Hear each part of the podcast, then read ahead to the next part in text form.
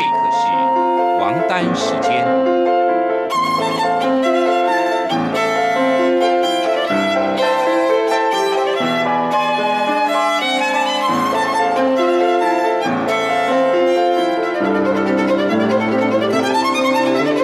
由天安门学生运动领袖王丹主讲。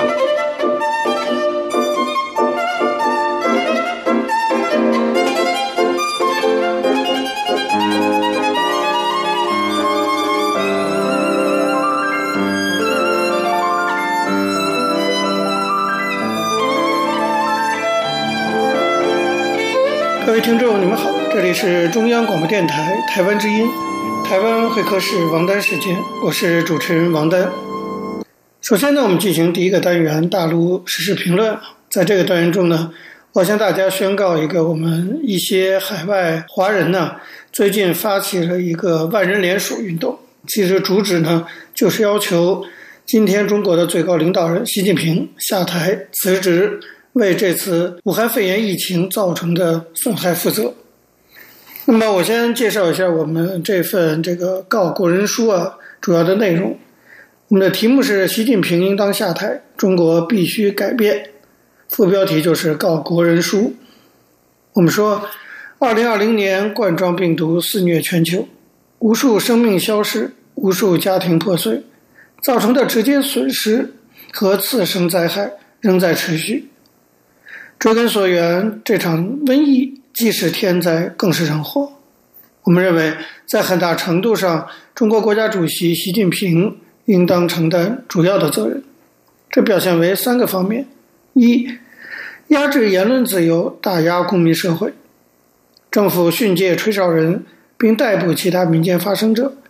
李文亮医生已逝，李泽华、方斌、陈秋实等人被警察带走，至今下落不明。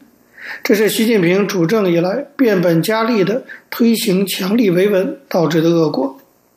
二、传播谎言，隐瞒事实。在已知病毒可通过人传人时，为了政治考量，故意暂停播报疑似病例，尤其是湖北两会期间，五天来一直谎称没有新增疑似病例。更有甚者，湖北省及武汉市官方还继续举行万人参会和春节联欢演出。这些疏忽导致疫情没有在第一时间得到有效控制，病毒因此大规模扩散。地方官员已经承认，这主要是因为没有得到上级指令的结果，而这个上级层层追究，理应追责到最高领导人习近平本人。此外，在全球瘟疫爆发后，中国政府持续散布虚假信息，颠倒黑白，将疫情源头归罪于美国、意大利等西方国家。在腐败的世卫组织协助下，欺骗世界、蒙蔽国人，这样的恶行没有习近平的决定是不可能实施的。三、草菅人命，严重失职。一月二十日，国务院认定病毒爆发为乙级疫情后，作为国家首脑，习近平对疫情只字不提。武汉封城当晚，人民大会堂还在举行春节团拜会，习近平对封城这样人命关天的大事，轻描淡写，极力淡化武汉疫情的严重性，给中国人民带来巨大损失。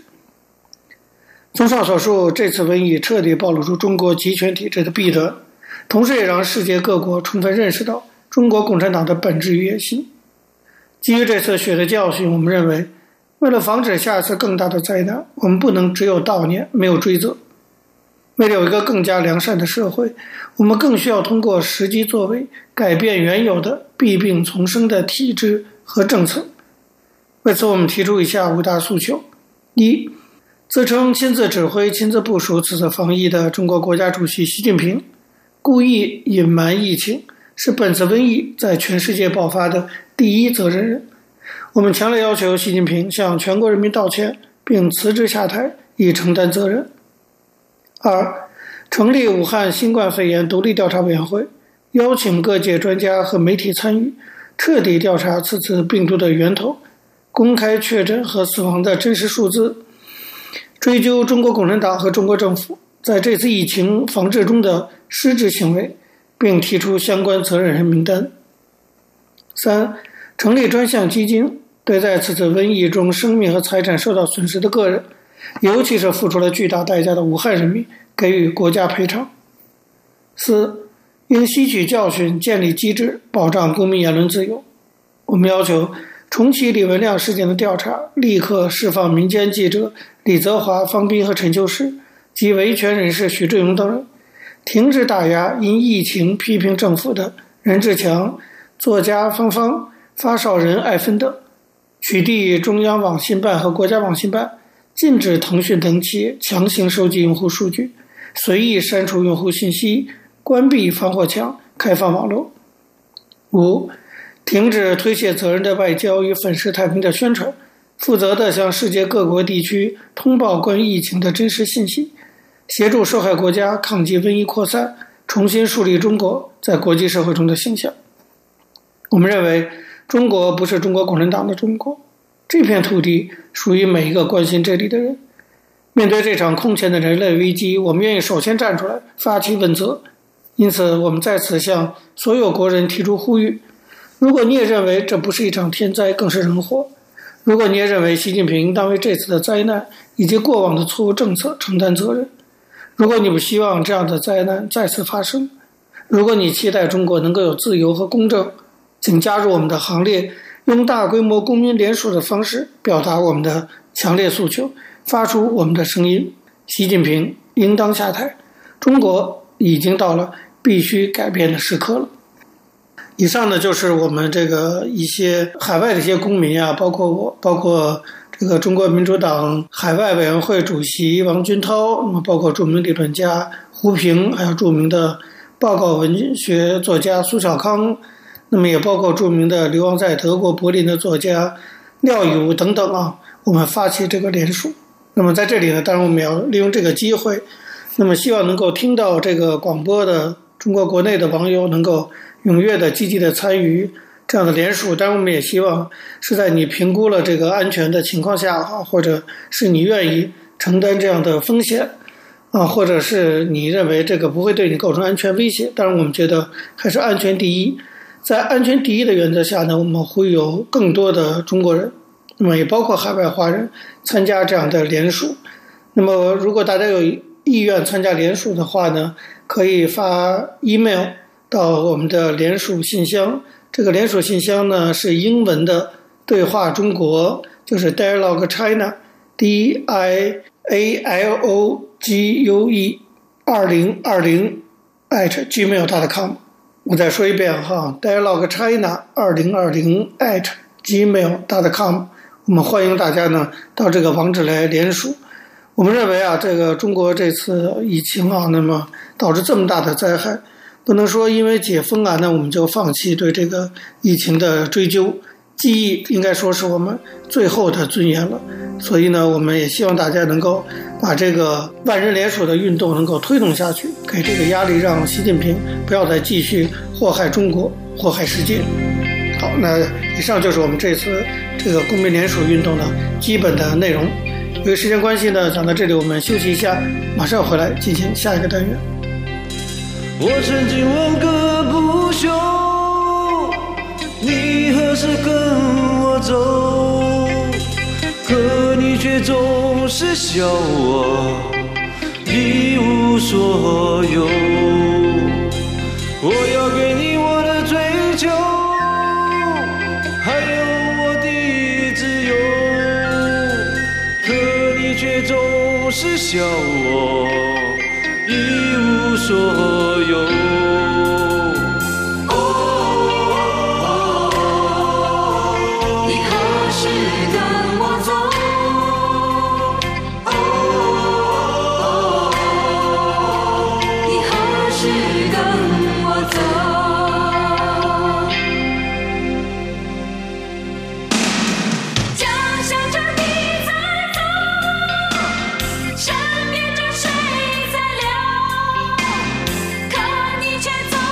各位听众，你们好，这里是中央广播电台台湾之音，台湾会客室王丹时间，我是主持人王丹。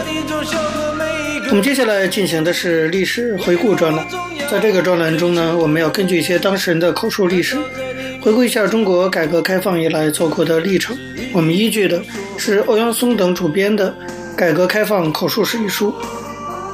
延续上周内容，我们继续谈一下中国加入世贸组织整个谈判的大概的一个过程。我们知道，所谓的外贸谈判呢，当然是处于跟外面其他的国家打交道的部分。但实际上，外贸谈判有一个部分还涉及到国内的协调的问题。当时中国国内在加入世界贸易组织问题上啊，很多的部门认识并不一致，所以国内协调的问题比起对外谈判来说更重要，也更困难。为此，在一九八六年正式提出复关申请以后，国务院呢就成立了一个协调领导小组，组长由负责对外贸易的国务委员或者副总理担任。当时第一任组长是张近夫，以后呢陆续是田纪云、李岚清和吴仪。各个相关部门的负责人也参加这个组。谈判当然是由外经贸部来牵头组织，但是涉及到具体问题就要跟相关的部门商量，所以相关的部门也要派人参加谈判班子。所以说，加入世贸组织谈判，严格的来说是一个跨部门的由国务院直接领导的谈判小组，外经贸部只负责上传下达。向国务院集中请示汇报和提出建议，并协调各个部门谈判代表团的工作呢，主要当然也是由外经贸部的历届部长直接领导，先后是郑拓斌、李岚清、吴仪以及石广生。那么根据级别对等的原则，部长也直接谈判，担任谈判代表团团长的先后是沈觉仁、童志广、古永江、龙永图。石广生任外经贸部副部长的时候，对于加入世贸组织谈判的重大问题参与集集体研究，但没有具体分管，牵扯的精力不多。等到他担任了外经贸部部长的时候，加入世贸组织的进程大大的加快了。进入到最关键的时刻，石广生牵扯的精力就大了。同时，他还要应对当时的亚洲金融危机、促进出口、吸引外资等各方面都要费心。这个经贸部长不好当。那么，国内协调工作其实相当的艰巨，但不过有两个条件还是比较便利的。一个就是当时的中央领导都非常重视这个问题，尤其是到了最后的谈判的关键时刻，江泽民、朱镕基都亲自过问，重大问题由中央和国务院直接决定。江泽民态度很积极，朱镕基呢又比较务实，而且个性上是敢拍板的人，所以这个下级的压力就低一点。那么第二个呢，就是各个部门好歹也要从国家利益整体出发，所以基本上对外经贸部的工作也只能是配合和支持。外经贸部和各相关部门的首长们也都合作得非常好，有事好商量嘛。所以谈判成功其实充分体现一个团队精神，还有集体力量。没有相关部门的协调一致，没有整个谈判班子的齐心合力，谈判就不能达到预期目标。我们过去讲过。在这个双边谈判中，最中国最难缠的对手，一个是美国，一个是欧盟。美国呢是摆出一副代表世贸组织所有成员领头羊的姿态来谈判的，要价最高，跟他们谈判最艰苦，充满了政治干扰，简直可以说具有戏剧性。实际上，美国的领头羊地位也是得到很多世贸组织成员国认可的，很多国家都等着看美国与中国的谈判成果，然后他们来分享。因为每个双边谈判成果其实都适用于世贸组织所有成员，所以说美国在和中国进行谈判的时候，从某种意义上讲，确实也是代表了世贸组织大多数成员在和中国谈。那么欧盟呢，他们的要价基本上跟美国一样，但是又提出坚决不吃美国的剩饭，所以也要有一些新的条件，跟他们谈判也很艰难。在中国跟美国的谈判中，美国贸易代表说。美国的经济结构和出口结构非常的完整，对于中国进出口的六千多个税号的产品都有兴趣，所以我们必须一个一个税号谈。这说起来挺吓人哈，六千多个税号，就算美国经济实力再强，也不可能六千多种商品都是强项。比如说，难道冰岛产的那几种鱼、厄瓜多尔的香蕉、马来西亚的棕榈油等也是美国强项吗？当然不可能。所以，跟美国实质性谈判的第一个阶段，就是中方试图打破美方所谓全面谈判的要求，要一个一个的排除。最后，双方达成协议，剩下四千多种产品。这四千多种产品，再加上美国最感兴趣的是农业、银行、保险、电信、分销、汽车和电视进口等等，这就构成了一个相当庞杂的一个谈判的内容。那么，一九九九年十一月，中美谈判进入到最后阶段，美国谈判代表团到北京来跟中国谈，经过这么多年谈判，基本上比较容易解决的都解决了，剩下来的就是双方互不让步的老大难的问题了。那么这几个问题包括，首先呢，当然就是农业问题。农业问题有三个方面：第一，农产品的市场开放，包括小麦、大豆、棉花等主要农产品的进口配额，当时有争论，大家要讨价还价。第二就是农产品的出口补贴，各个国家都反对给农产品出口补贴，但实际上大家都在补贴。美国也是每年拿几百亿美元补贴自己农民，那中国也希望有这样的补贴。第三呢，就是国内的农业支持，这个问题当时争论最大。不过在一九九九年十一月的双边谈判中还没有涉及，以后才会涉及到这个问题。第二个呢，就是资本市场的开放问题。经过九七年、九八年的亚洲金融危机。中国看到泰国、马来西亚等国家发生的情况，觉得绝不能让金融危机在中国发生，所以他们坚决不承诺开放 A 股等资本市场和实行人民币的自由兑换。但美国很希望能够如此。第三就是保险业，中国人口基数大，那时候是十三亿人口，所以美国人最看重的就是人寿保险这一块。像美国人寿保险大公司 AIG，它的老总就想在中国建立独资的人寿保险公司，所以老缠着不放。在美国找当时的总统克林顿谈，在中国找江泽民、朱镕基反复谈，谈起来就没完没了。中国外经贸部坚决不同意。中国的方针很坚定，就是只允许外国寿险公司以设立合资公司的形式进入中国，而且外资股份不能超过五成，不能控股。但现在想起来，这个已经逐渐的在打破了，中国金融也在开放，但是当时的态度是相当坚定的哈。那时候中国觉得只要动摇了，那么可能就会带来很多负面影响。但是后来，AIG 公司确实出了大问题，如果倒闭了的话，那时候中国的保民就有大麻烦了。不过那只是个案而已。第四个难谈的就是电信业，因为电信业牵涉到巨大的行业利润，还有国家信息安全，在谈判中，这也是中国坚守的一块阵地。中方坚决要求外资在基础电信领域持股不能超过百分之四十九，而且不能参与直接的操作。另外还有一条非常关键，那就是不管是基础电信还是增值电信，信号都必须通过中国设在北京、上海、广州的关口局出入，不能自行独来独往。而美方呢，在谈判中强烈要求其通信不通过中国的关口局。对此，中方态度很坚决，坚持立场，因为认为涉及国家重大安全问题。这其实当然就是防火墙的问题。第五个要难谈的是银行业，这包括对外资银行的开放地域、人民币业务等等。现在看起来这个问题还不是那么严重，但当时中国看得比较重，把关非常的严。此外还有其他的一些问题，每一个都很难谈。我们下周再继续向大家介绍。各位听众。因为时间的关系，讲到这里，我们休息一下，马上回来进行下一个单元。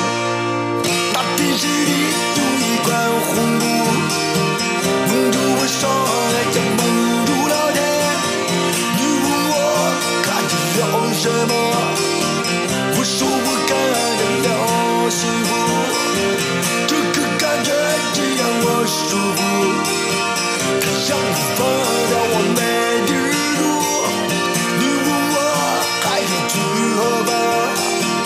说要上帝。各位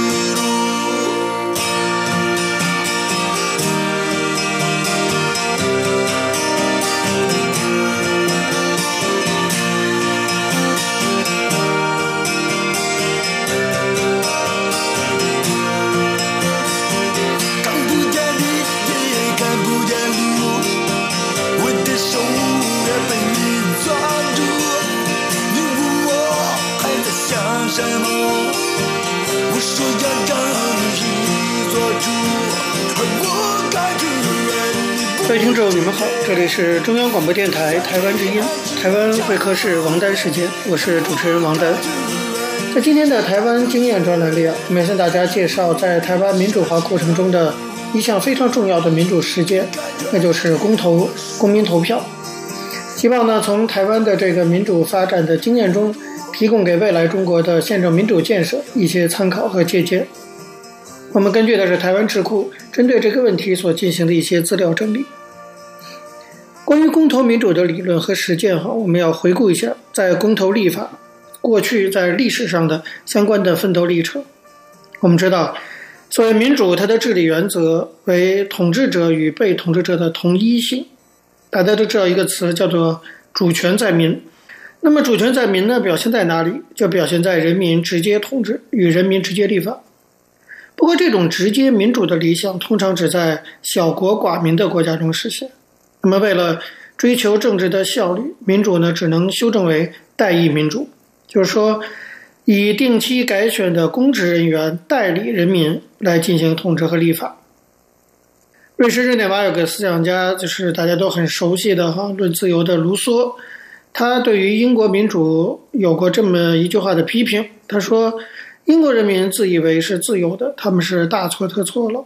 他们只有在选举国会议员的期间才是自由的。议员一旦选出之后，他们就是奴隶，他们就等于零了。这个就是对这个代议民主的一种批评。那么，为了避免人民的主权遭到议员的窃夺，就有必要呢去改良这种代议民主，在其中要强化公民直接参与政治的这种功能性。让人民真正当家作主，所谓人民做主，恢复真正的主权者的角色。但是，这种直接民主的方法也不能以完全的直接民主来取代代议民主，因为不可能每一个人都有时间、有专业来进行代议民主的运作，也不可能排斥既有的代议民主中的那些机构，像议会啊、政党啊、利益团体啊，包括政治领袖他们的这些作用都不可能完全取代。那要怎么做呢？是要在既有代议民主的基础上，就是引进我们要讲的公民投票，通过公投重新确认人民主权的最高性。当民选公职他的表现不能让人满意的时候，就可以再次引进选民的角色，通过创制复决制度，由人民直接取舍他们所要的政策和立法，交由代议制度去贯彻落实。这一个把公投啊。整合进代议民主的现象，通常我们就称之为公投民主，这也是一种民主的形式。那么，我们公投公投说的就是公民投票。到底什么是公民投票？公民投票指的就是人民就被提议之事实，啊，以总投票的方式来从事决定的这么一套制度。这套制度旨在主权在民的思想在直接民主制度上的直接体现。所谓“公民投票”这个词，往往可涵盖着像创制啊，还有复决啊这样两种概念。创制这是一个英文词，initiative，它指的是人民的总提议；复决呢，指的就是人民的总投票。但事实上，哈，很多的国家并没有严格的区分公民投票和复决这两个概念，而往往呢是将两者等义处理，当做一回事。在台湾倡导公民投票的先驱，就是原来民进党已经过世的一位立委叫蔡同荣，他就认为说，公民投票跟人民总投票或者说复决这两个名词没有本质上的差异，只是程度上的不同。也就是说，如果表决的事项是重要的政治问题，如自觉、主权、领土的变更或者制宪等事项，你就可以称之为是公民投票。那么，如果表决者为是否接受议会通过的一般法案，或人民创制的有关地方建设等一些较不重要的事项，就可以称为公投。所以，蔡同荣的主张是说，将表决新国家、新宪法、新国会这些都大问题，来称为全民投票，引起国际的视听。那么，以公民投票这样的词呢，来用于群众运动的推展。所以在蔡同荣的一再的推动下，这个公民投票和复决概念上的差异性就这么被凸显出来了。在台湾，二零零三年十一月二十七号的时候，台湾立法院在行政院对部分条文持有异议的情形下，通过了公民投票法。随后，行政院提起复议，立法院仍维持原意，所以台湾首次公投立法随告定案。二零零四年三月二十日，当时的总统陈水扁。依据《公民投票法》第十七条关于防卫性公投的规定，发动了台湾历史上第一次的全国性公民投票。尽管这次的公投呢，因为投票人数没有达到有效投票门槛，遭到了否决，但是台湾政府与人民毕竟都从中学习到了公民投票的实践经验，并得以体会与反思公民投票的精神与真谛，以指导公投民主制度的继续深化。无论如何，这仍然是台湾民主由代议民主向公投民主转化的一个重要的历史时刻。正因为初步的公投法制和生涩的公投实践，所以中国公投民主的实践才有可能在现实的经验基础上继续向理想迈进。到了二零零四年八月，立法院通过了国会改革修宪案，把宪法修正案的议决程序由国民大会复决改为公民复决。二零零五年六月，台湾选举产生任务型国民大会代表，就国会改革修宪案进行复决，顺利完成第七次修宪，一举废除了国民大会建制，使公投复决修宪制度得以进入宪法。这意味着国民大会还政于民，使得国民得以直接行使国民主权。这是主权在民理念的真正的体现，也标志着台湾公投民主法治从宪法、国会立法。到地方自治立法整体架构进一步的完善起来。台湾智库对于公投民主的提倡也做了很多的努力。那么我们知道，对于这样的民主制度的建设，像台湾智库这样的公民团体，向来是发挥了很大作用的。以台湾智库为例，二零零三年六月就针对公民投票成立研究专案，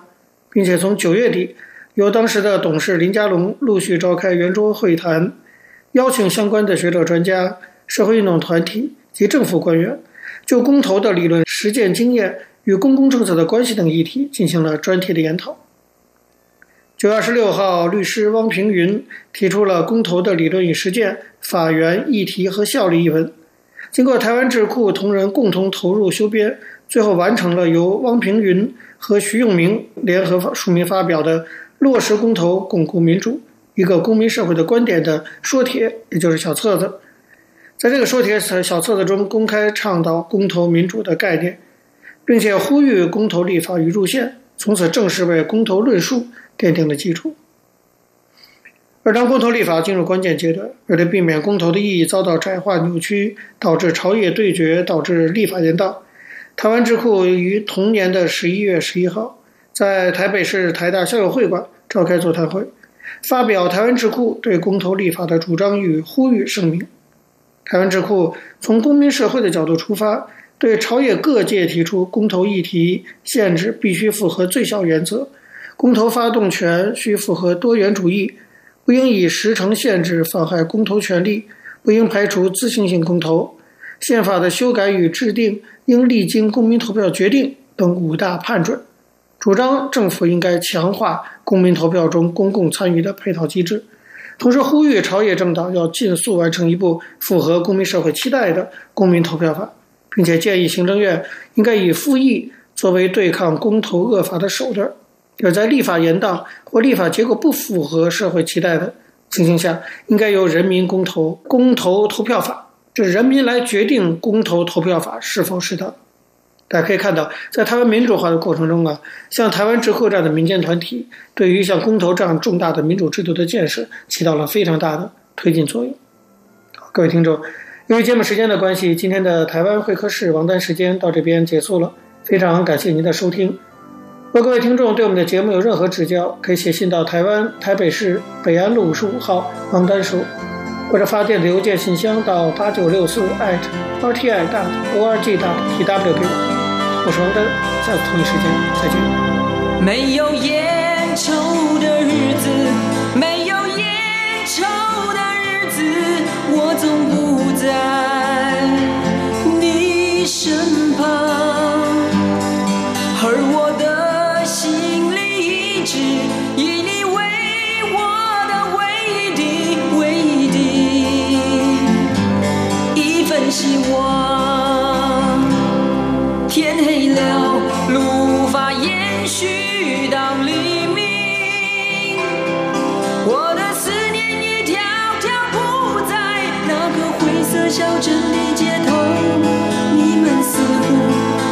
习惯没有蓝色的鸽子飞翔。